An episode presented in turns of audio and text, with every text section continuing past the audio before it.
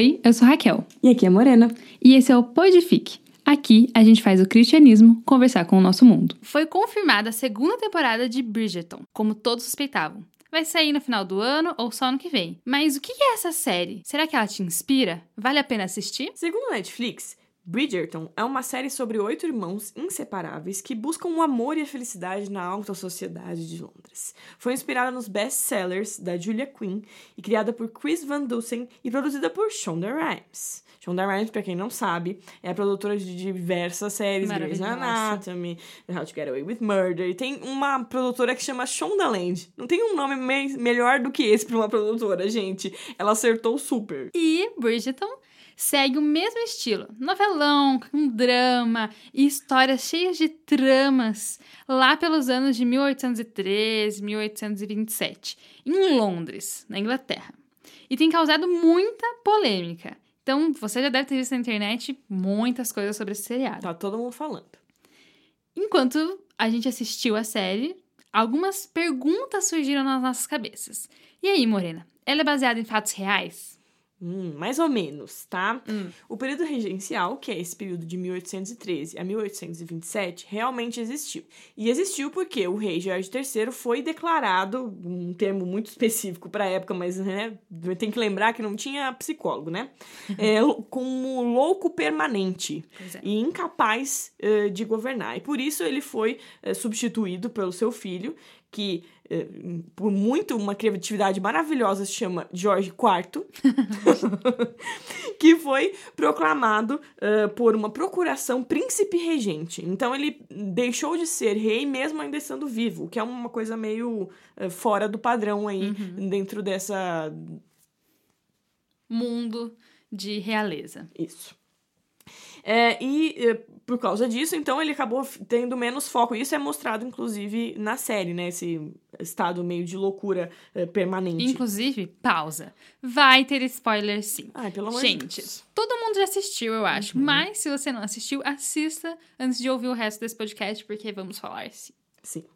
É, e uh, esse um, um, personagem icônico dessa, dessa série que marcou todo o enredo é a rainha uh, Charlotte. Sim. Rainha Charlotte é, tem um histórico e daí vai lá remontar no, na família dela. Se você quiser saber certinho, você acha na internet que ela tem uh, um pouco de africana no seu ser.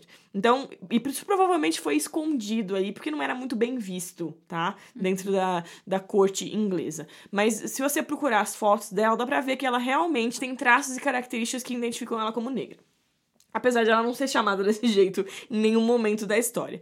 Mas uma coisa legal também é que no seriado eles deixaram isso muito claro, né? Então tem sim pessoas negras na realeza, na história da, da Inglaterra. Então é uma coisa que na série, inclusive a Shonda, maravilhosa, fez questão que isso ficasse estampado, assim. Sim, mas de qualquer forma, não é baseado em fatos reais, tá? A ideia da, da série é uma releitura da história dessa época. Uhum. Então não foi exatamente assim, mas tem algumas coisas que realmente aconteceram.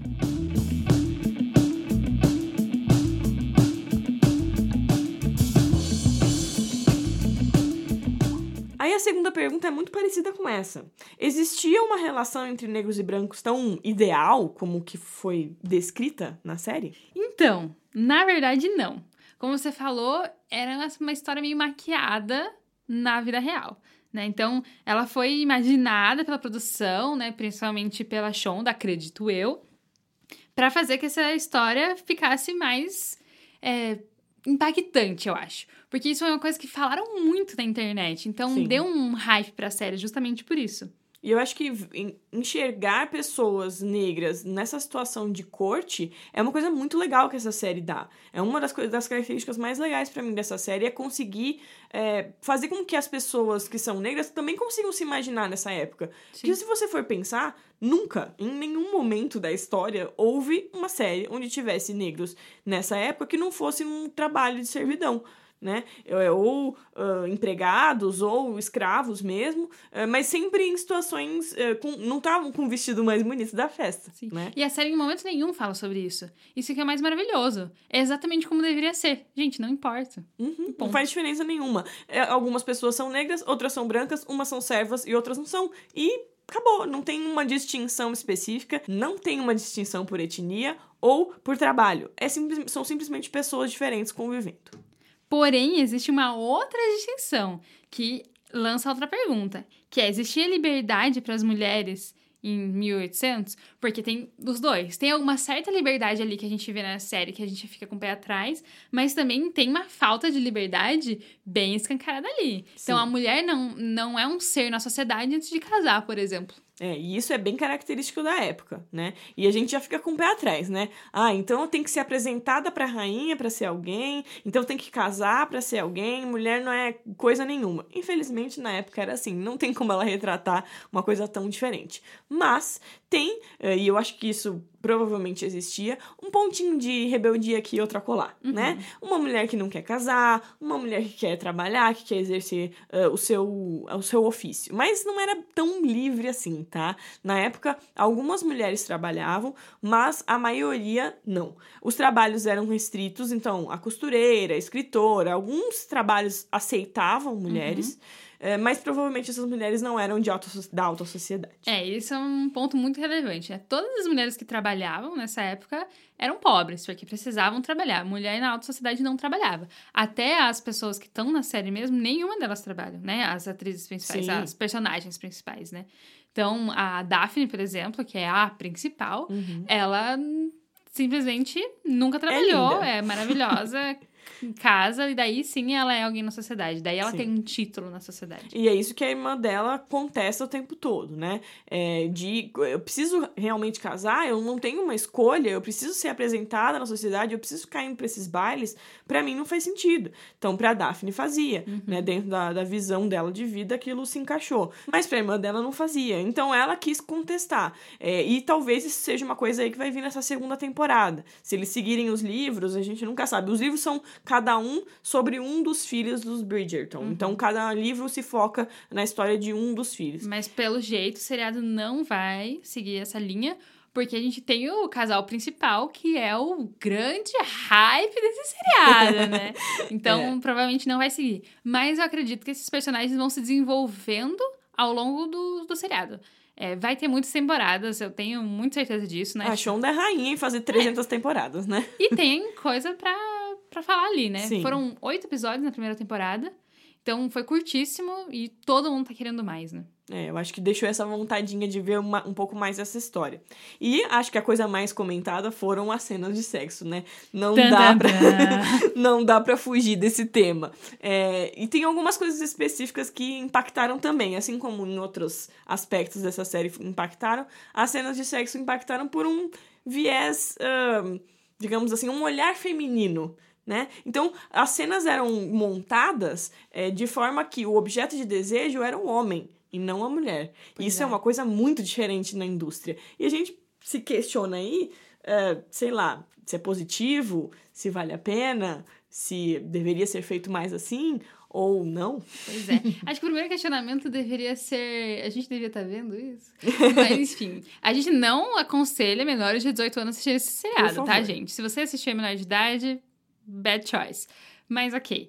É, uma coisa interessante de falar é que tinha muita noção de sexo após o casamento. Sim. Para mulheres, não para homens. É. Mas é uma coisa que aconteceu no seriado, por exemplo, o casal principal só fez sexo após o casamento. Sim. Boa e isso escolha. é uma coisa conservada da, da, da virgindade, da menina. Do homem o negócio fica um pouco mais. Pois é complexo. E a gente que gosta de ressaltar que seria mais legal se fosse justo, né? Se os dois tivessem se conservado para o casamento, tivessem escolhido esse momento conjuntamente. Como não foi o caso, a gente pode pelo menos ressaltar que eles escolheram estar juntos uh, só depois do casamento e isso foi uma escolha dos dois, né? Pelo uhum. menos dentro do relacionamento deles isso funcionou.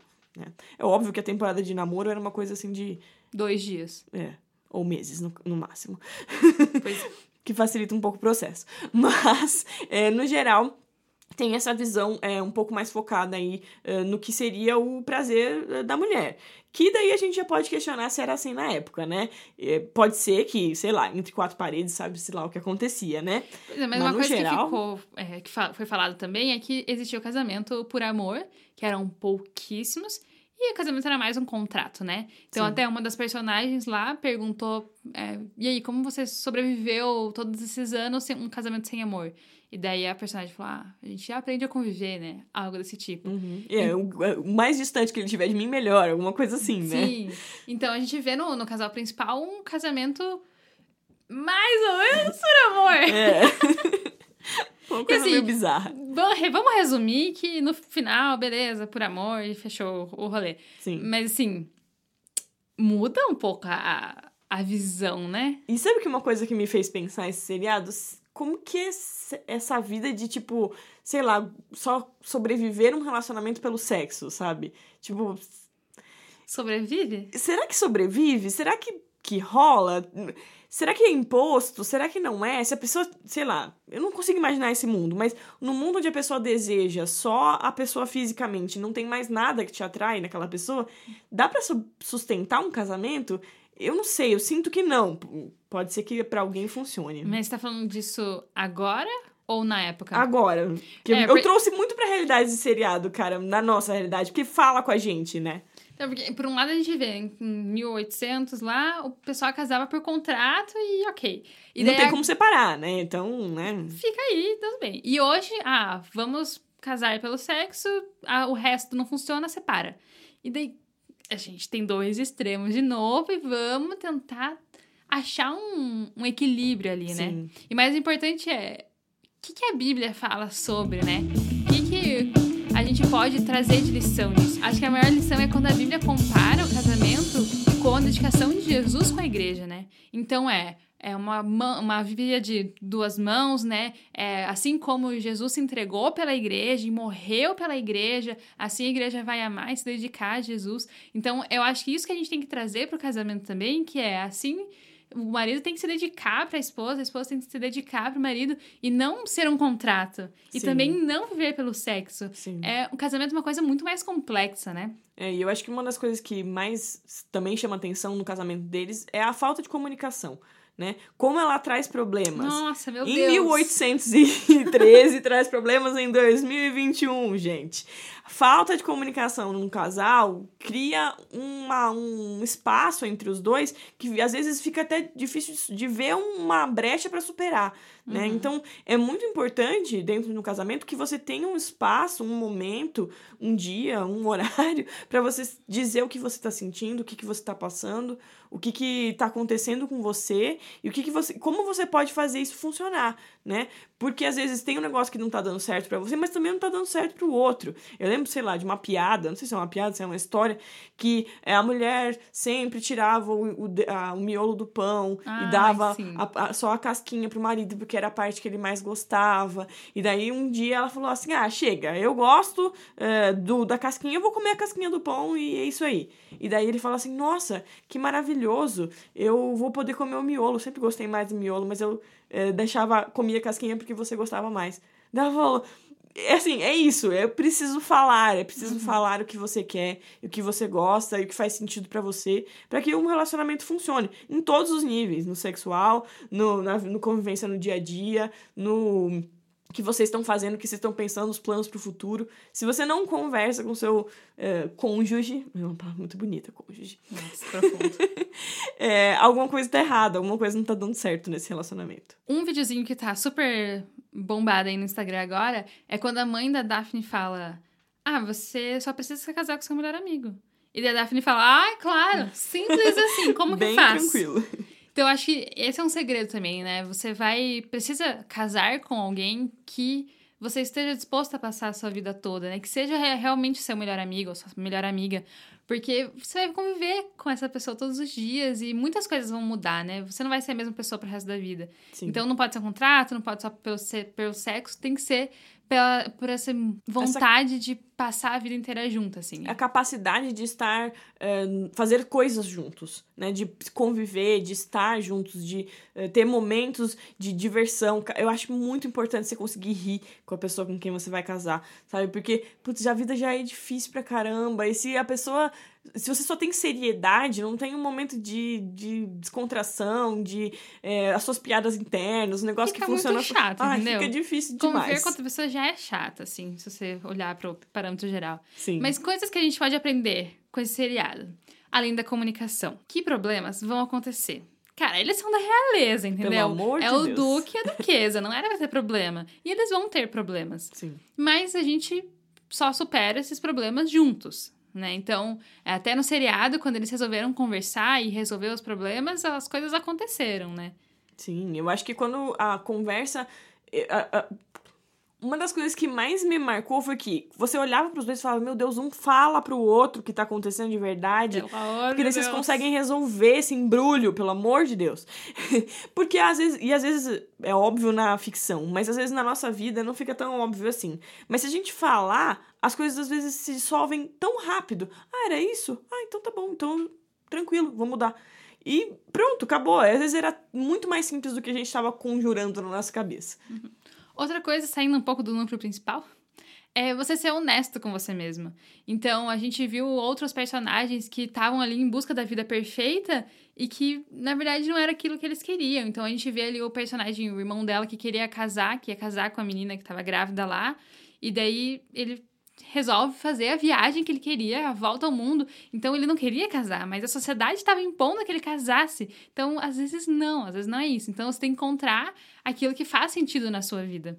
É, eu acho que uma outra coisa que é legal da gente falar é que é, o negócio da fofoca dá uma acabada no- no- nos seus relacionamentos da vida, né? Porque realmente, na época, os jornais publicavam fofoquinha. Então, a fofoquinha e o tabloide que fala sobre a so- alta sociedade existe desde muito tempo, tá? E se não, se não tem tabloides falando sobre você, provavelmente deve ter alguém falando alguma fofoquinha. É. Então, é, não dá pra deixar isso levar, conduzir a sua vida, ou dizer se você é feliz ou não, ou se você deve fazer uma coisa ou não, né? Então, quando tem muita gente falando sobre você, ah, aceita que você é lindo, maravilhoso, que as pessoas vão falar sobre você e segue sua vida fazendo o que você acha melhor. E se você resolver fofocar, guarda essa língua. Hoje não. Fica a dica, então.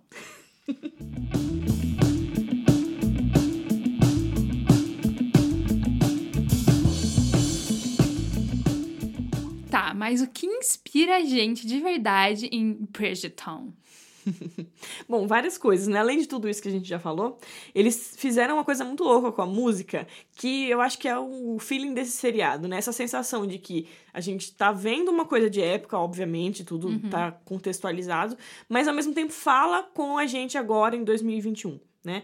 Que é pegar várias músicas que são pop, estouradas, e fazer com um quarteto no fundo, assim. Que se você não prestar muita atenção, às vezes passa meio batido, né? Mas tem lá Ariana Grande, Maroon 5, Shawn Mendes, é, a querida Taylor Swift, e a lista vai longe, Não, né? isso foi incrível, que você escutava a música e falava, gente, eu conheço essa música, mas tá, assim, tão de época.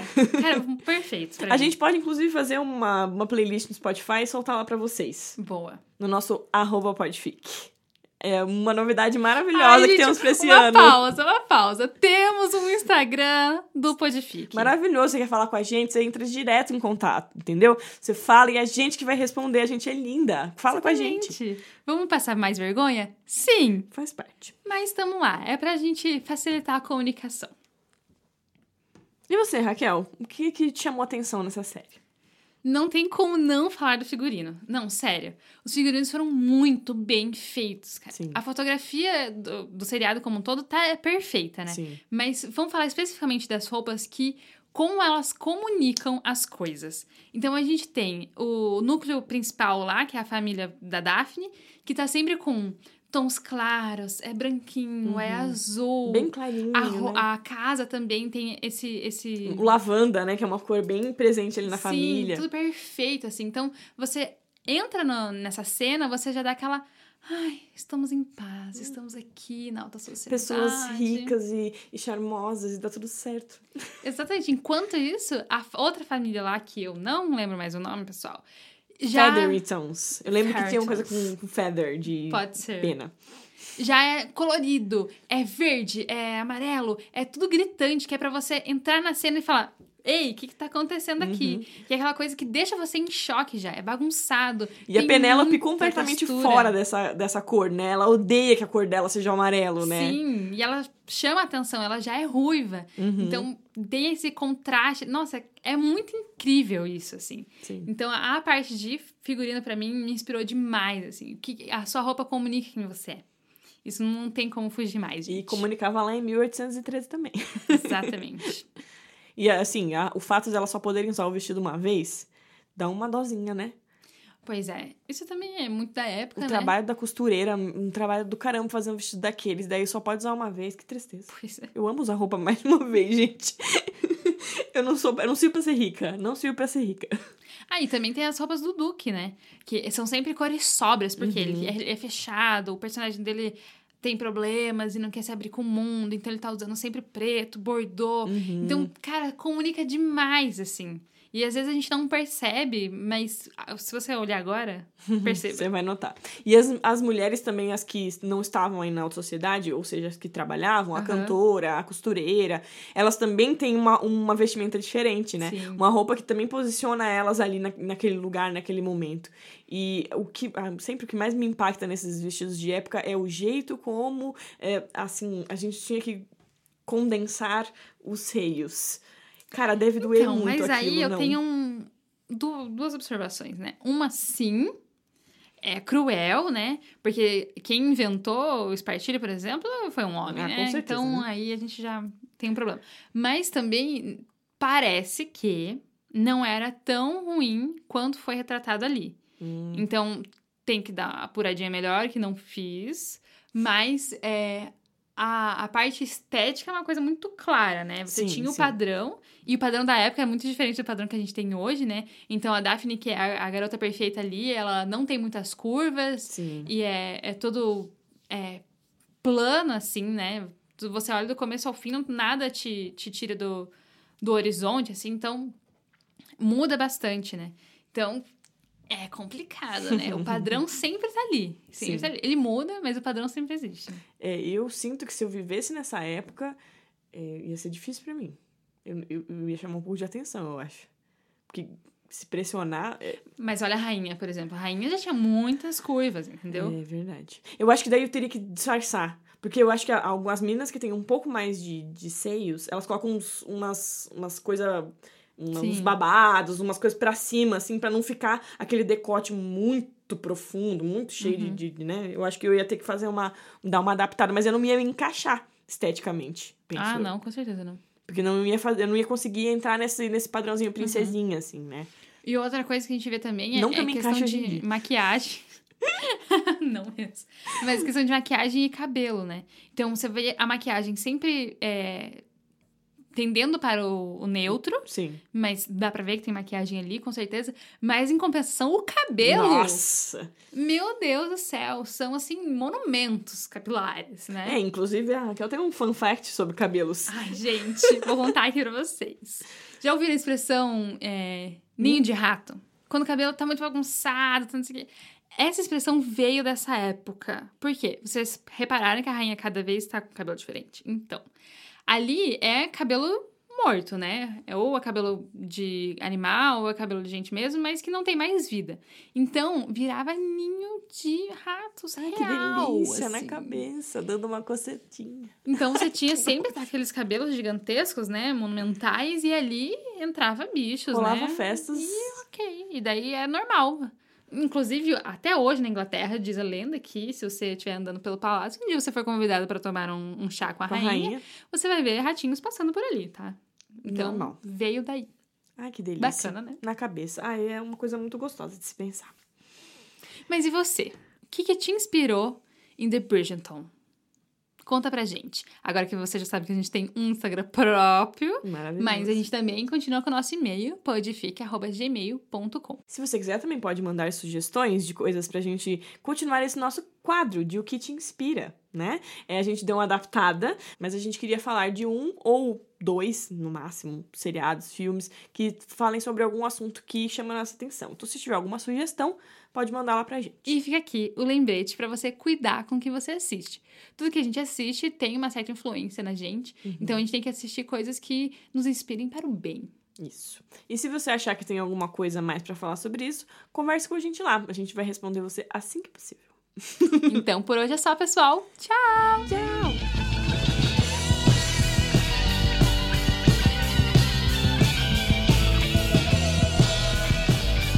Este episódio foi produzido pelo estúdio Quebra Coco. Arte e divulgação, Bruna Del Comune, da Sete Company.